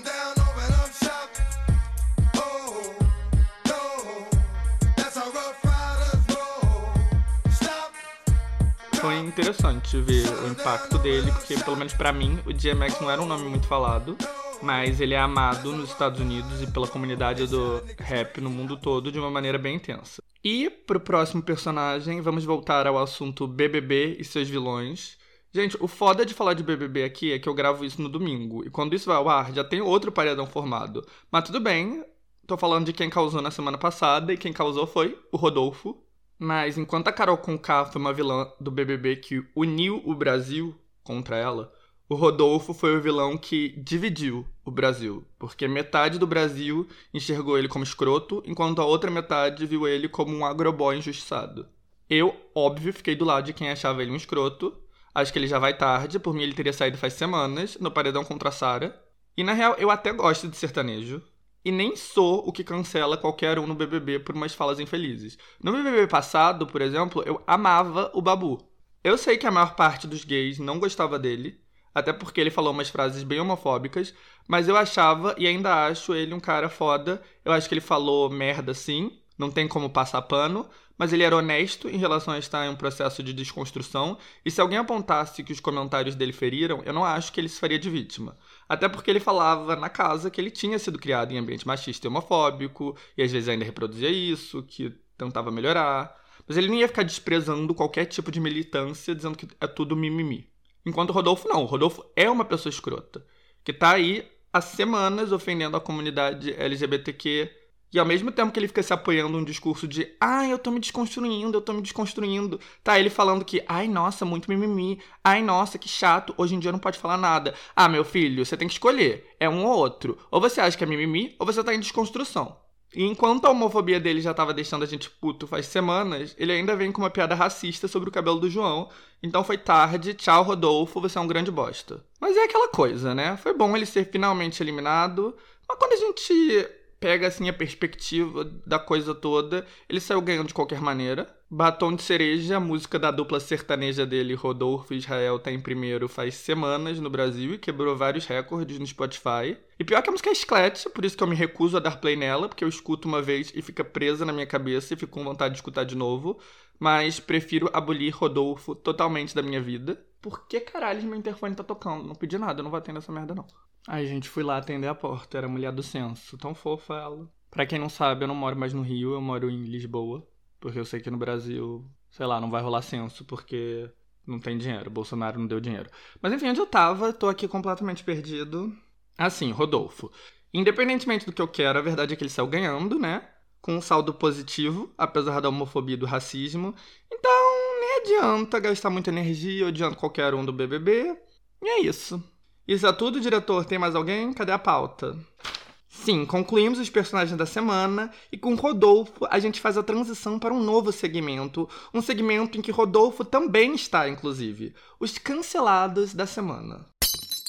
Bem-vindo aos cancelados da semana. Ai, cultura de cancelamento, muito chato. Ai, gente, eu adoro. Chatos são os fiscais de cultura de cancelamento, com reclamando que, ai, tudo vocês querem cancelar, militem menos. Militem menos no cu de vocês, eu, hein? Deixe as pessoas cancelarem ou não cancelarem em paz. Se você quer ouvir artista homofóbico ou bolsominion, vai ouvir. E vai ter gente que não vai querer, de boa. Eu escuto às vezes, às vezes não escuto. É a vida. E eu acho, sim, que a cultura de cancelamento tem o seu propósito. Toda celebridade é cercada de puxa-saco, que elas iam cagar para qualquer tipo de crítica, inclusive legítima, a não ser que tivesse uma reação forte que pudesse interferir de certa maneira nos interesses financeiros dela. E assim, né? Essas pessoas são tão fora da realidade que o que seria considerado por uma pessoa normal como uma crítica vira um cancelamento quando direcionado a algum famoso. Mas assim, eu sei que tem situações de cancelamento ridículas, tipo fanbase tentando cancelar alguém com base em alguma rixa idiota que provavelmente eles inventaram na própria cabeça. Tipo, sei lá, os fãs da Katy Perry tentando cancelar a Lady Gaga ou vice-versa. É uma perseguição tosca e sem propósito. Outra coisa que eu acho tosca é quem vai à procura de tweet de quando a pessoa tinha 15 anos de idade para achar algo problemático. Mas bom, de maneira geral tá permitido cancelar, menos me cancelar. Me cancelar tá proibido. Mas agora deixando de lenga-lenga, quem além do Rodolfo foi cancelado? Para começar, teve a Marília Mendonça, Marilhão, o cancelamento da Marília foi bem complexo porque ela foi cancelada por não ter falado nada, como consequência de ter falado demais em uma outra situação onde ela já tinha se redimido. Em resumo, tudo começou quando Marília surgiu, porque ela é uma cantora sertaneja. E eu gosto de sertanejo, mas né, ambiente racista, homofóbico, bolsominion, do agronegócio. Então a gente já fica na suspeita, esperando um deslize. Mas a Marília sempre ficou acima de tudo e acabou conquistando todo mundo, unindo todas as tribos. Até que, em uma das muitas lives que ela fez, na época que ainda existia a pretensão de que alguém no Brasil estava em quarentena, ela fez uma piada super transfóbica e aí veio o deslize que parecia inevitável. Mas a real é que nessa situação específica, eu acho que ela teve uma reação bem exemplar. Diferente da típica resposta de artista pop que ou ignora ou trata tudo como perseguição e pedem desculpas se ofenderam alguém, ela admitiu que foi um erro grosseiro, sem justificativa, e se redimiu colocando um vídeo sobre transfobia, estrelado por mulheres trans, no momento mais visto da sua live seguinte. Então, até aí, exemplar. Mas, né, daí em diante, os gays já estavam atentos. E daí, quando começou o BBB, Marília se juntou a todo o Brasil, torcendo pela eliminação da Nego Di, da Carol Conká, da Lumena. Mas quando o Rodolfo, o agroboy do meio sertanejo, começou a fazer merda, ela começou a ensaiar uma defesa e depois, para não irritar ninguém, se calou. Quando ele começou a ser acusado de homofobia e depois de racismo, ela seguiu quieta. E aí todo mundo juntou, né? O mais um entendeu que o silêncio era uma demonstração tácita de apoio.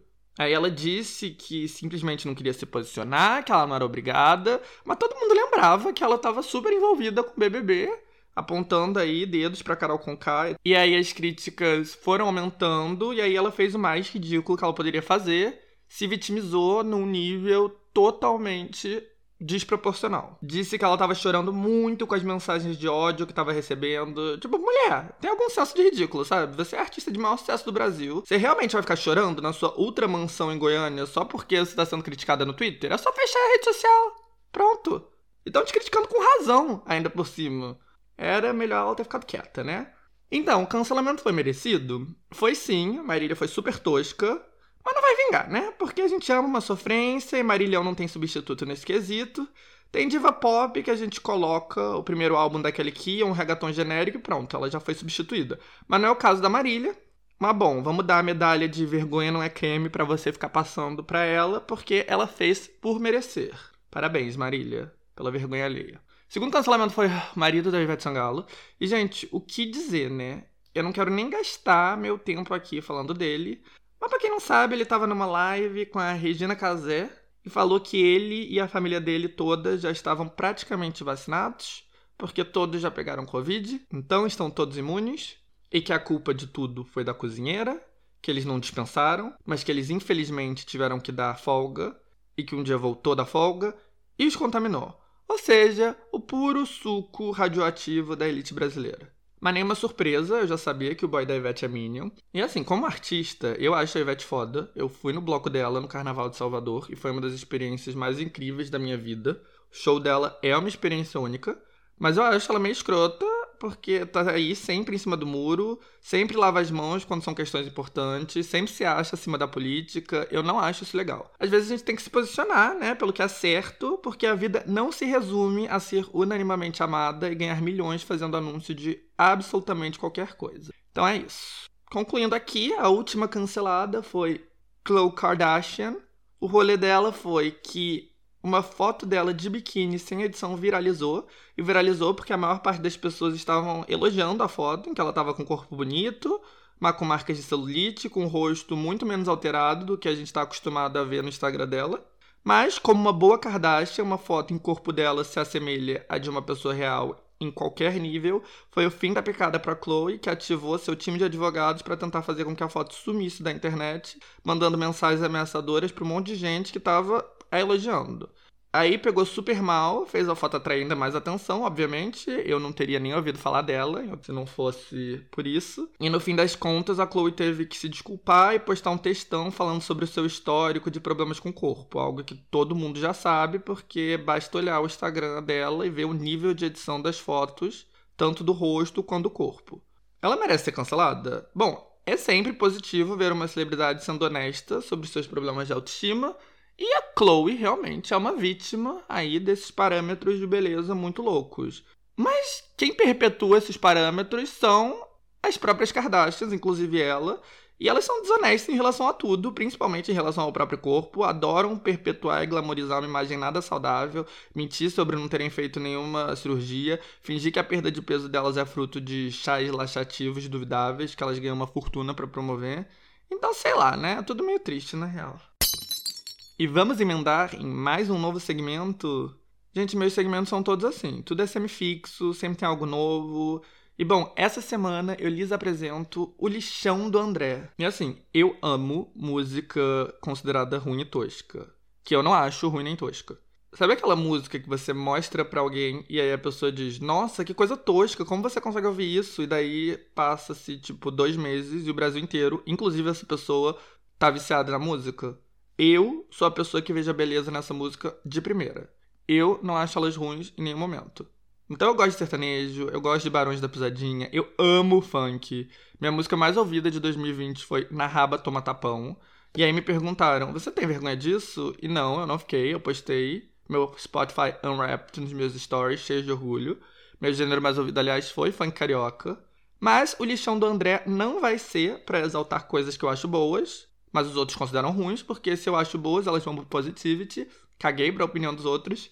O lixão vai ser para eu exaltar coisas que eu acho boas, mas que eu também objetivamente sei que são ruins. E vamos começar por Disco Arranhado, uma música mega hit da Malu, que está no segundo lugar no Brasil atualmente, atrás apenas da música do Batom de Cereja do Rodolfo. A versão que tá bombando é um remix brega funk, mas eu gosto mesmo da versão original. Malu é uma cantora que eu nunca tinha ouvido falar, mas ela canta brega, e não, isso não sou eu fazendo um julgamento de valor, é o nome do gênero. É um gênero nordestino, com influência de forró, em geral com uma vocalista mulher, uma coisa meio calypso, talvez, eu não sei explicar direito, mas é muito popular, principalmente em Pernambuco, mas a Malu é da Bahia. Tá, mas por que tá no lixão se você acha boa? Três motivos. Primeiro que essa música é um bom exemplo de uma tendência que tomou conta da música brasileira e que eu não aguento mais. Atualmente, toda música de sucesso tem 30 segundos de letra que são repetidos cinco vezes até a música acabar. É só isso, duas estrofes. E eu odeio essa tendência. Aquela música chatíssima da Marília Mendonça, Todo Mundo Vai Sofrer, foi uma das que normalizou isso e eu não aguento mais. Eu sinto saudade de música com mais de três estrofes. Sei que os compositores brasileiros são capazes disso, porque isso existia até relativamente pouco tempo atrás. Mas hoje em dia as músicas são todas tipo canções de Niná, de tão básicas, são só um refrão chiclete repetido e disco arranhado é isso, é um refrão chiclete divertido que eu gosto, mas não custa fazer músicas que durem mais de dois minutos e tenham mais de 30 segundos total de letra, né?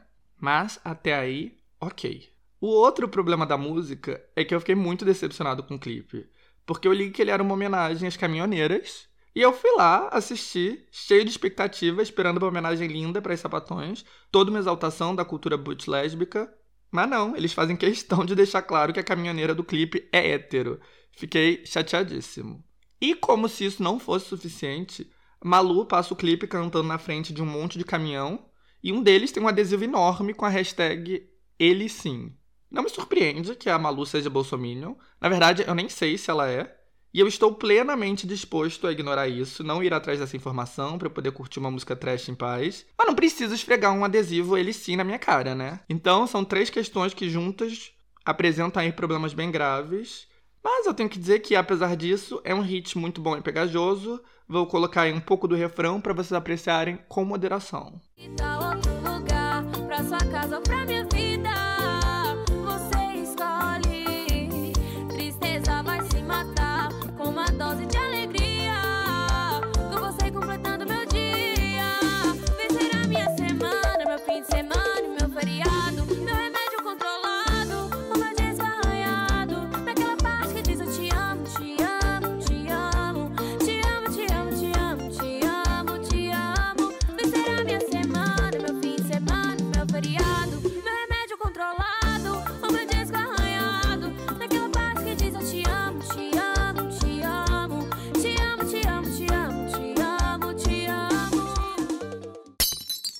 estamos chegando ao fim e temos aqui mais uma nova sessão, que essa vai ser fixa, os lançamentos da semana, onde eu falo muito rapidamente dos novos lançamentos que estão bombando na música, cinema e TV. Particularmente o que foi lançado nesse último final de semana. E o maior novo hit de todos é uma música chamada Rap Star, do rapper Polo G, que estreou direto no topo no Apple Music e no Spotify dos Estados Unidos e no top 50 de muitos países anglo-saxões e europeus. Eu não sei se vai ser só fogo de palha ou um hit duradouro, mas, de novo, o rap segue aí surpreendendo. Eu até gosto de rap, mas eu não vi nada de demais nessa música, eu não entendi o hype, não sabia que havia tanta expectativa em torno de um novo lançamento do Polo D. O Luiz me falou que o diferencial da música é que ela fala sobre ansiedade. Não sei, pode ser, eu li a letra e não achei nada de demais, apesar de que eu tenho ansiedade. Aliás, o Polo G é uma das centenas de rappers que bombam e o grande hit dele é uma música chamada Pop Out de 2019. O interessante dessa música é que o produtor é um moleque de 20 e pouquinhos anos de Valinhos, no interior de São Paulo, que fez o beat, mandou para ele e ele curtiu. Aleatório, né? O garoto cujo nome é João Vitor é agora conhecido como JD on the Track e mora em Atlanta. E pegando rap e mesclando com pop, o lançamento que brilhou foi a nova música da Doja Cat, que é um feat com a SZA, Kiss Me More. Eu amo a SZA, então fui ouvir cheio de expectativa, mas achei uma versão requentada de Say Soul. Mas depois fui ver o clipe e comecei a gostar bastante. A Doja Cat sempre tem uns visuais bem interessantes nos clipes e a SZA tá lindíssima. O cara asiático que aparece é um gato, então gostei. Eu também achei que ia ter algo novo do Kid Cudi, porque ele ia cantar no Saturday Night Live, mas não teve. Mas a apresentação dele no Saturday Night Live repercutiu bastante, porque ele apareceu de vestido. Eu acho o Cudi super desconstruído, um artista muito interessante.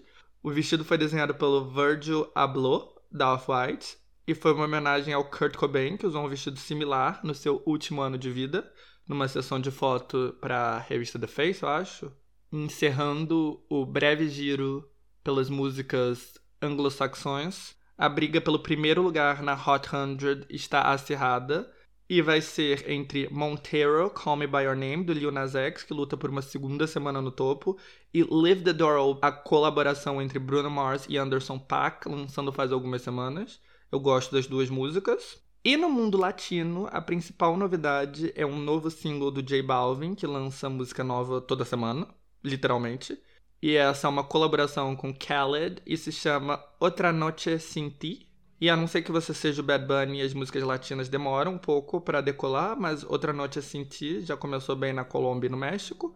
E os maiores hits da América Latina no momento são Fiel, de Los Legendarios, Bandido, do Mike Towers, Da Kitty, do Bad Bunny, que é o supremo, e 911, do Sec, e claro, é tudo reggaeton.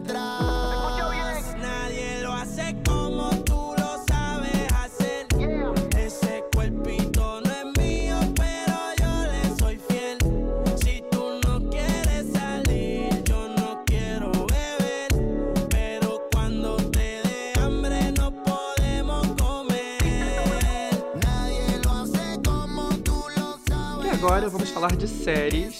E na última semana, o Disney Plus monopolizou as atenções com a sua nova produção da Marvel, The Falcon and the Winter Soldier, focada em personagens do universo do Capitão América.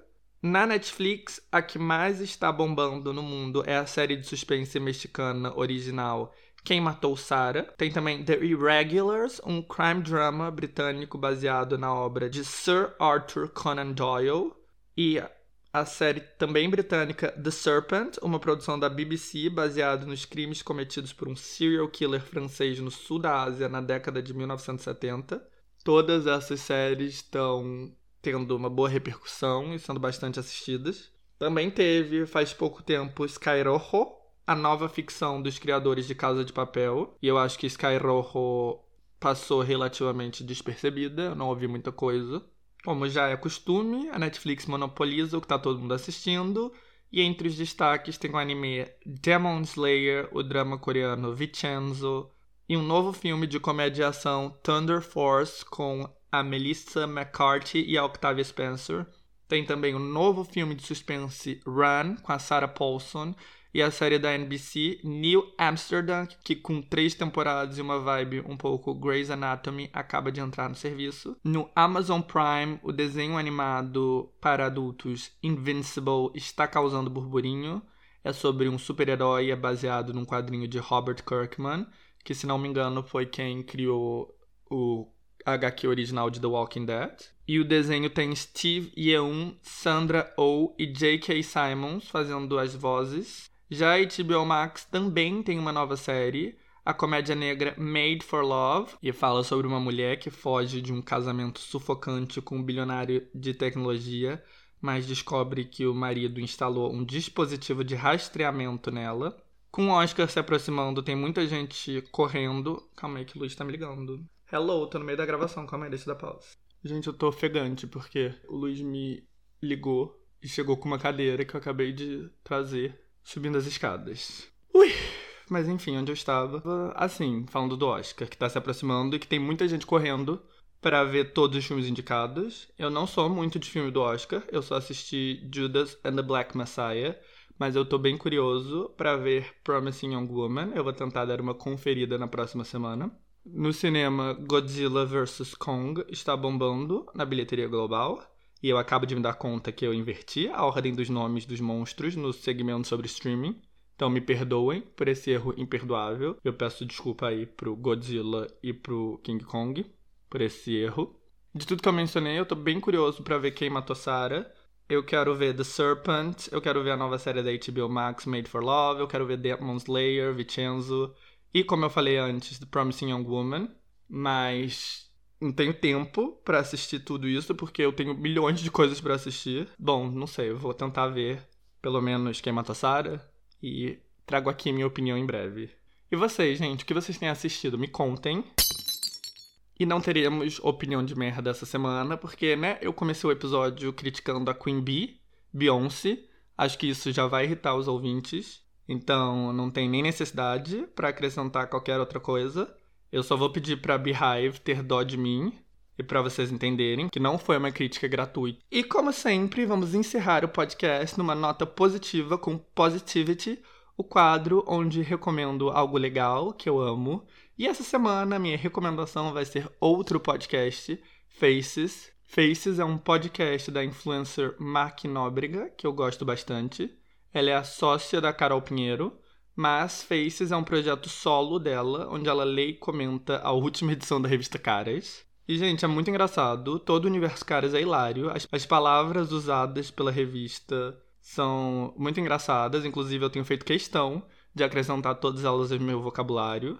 Eu agora só me refiro a eventos sociais como soirées, o meu namorado é o meu eleito, famílias são clãs, filhos herdeiros, casamentos em laços, e eu tô amando essa nova maneira de falar. Mas sério, o podcast é muito engraçado. Eu amei o último episódio, que na verdade vai ser o penúltimo episódio quando você estiver ouvindo isso, porque o gravo tá causando no domingo e o novo Faces sai na segunda. Mas sério, a Mac lendo a matéria da Elo Pinheiro fez eu chorar de tanto rir. Então, esse é meu positivity da semana e fica aí a dica para quem quer algo leve, para dar boas risadas. Gente, eu recomendo.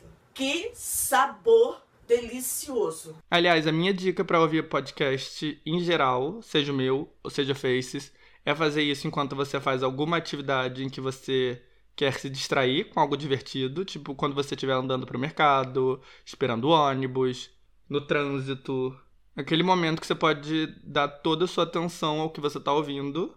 Talvez eu seja um pouco privilegiado por sugerir que vocês escutem na rua, porque eu não estou morando no Brasil. Talvez andar numa grande cidade brasileira com seu celular e seu fone não seja uma boa ideia.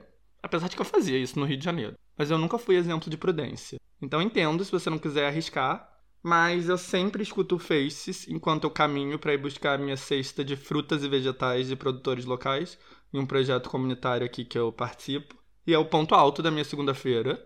E sei lá, eu espero que vocês também consigam reservar um espacinho especial do dia de vocês para ouvir o Tá Causando.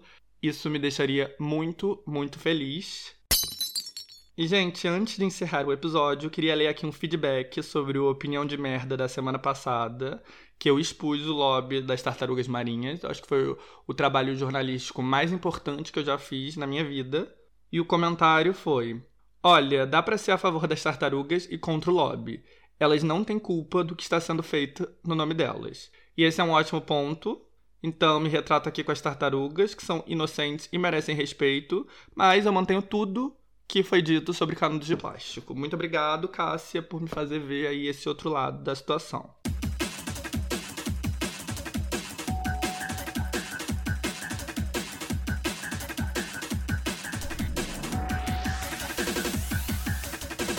E bom, gente, isso é tudo. Muito, muito obrigado se você chegou até aqui. Espero que você tenha gostado, achado interessante. Como sempre, todas as referências, links, vídeos de tudo que foi mencionado nesse episódio estará em tacausando.com.br. Fora Thaís, que tá fazendo hora extra no BBB. Muitos beijos e até a próxima terça. Fiquem aí com X Gon Give It Ya em memória ao DMX. Let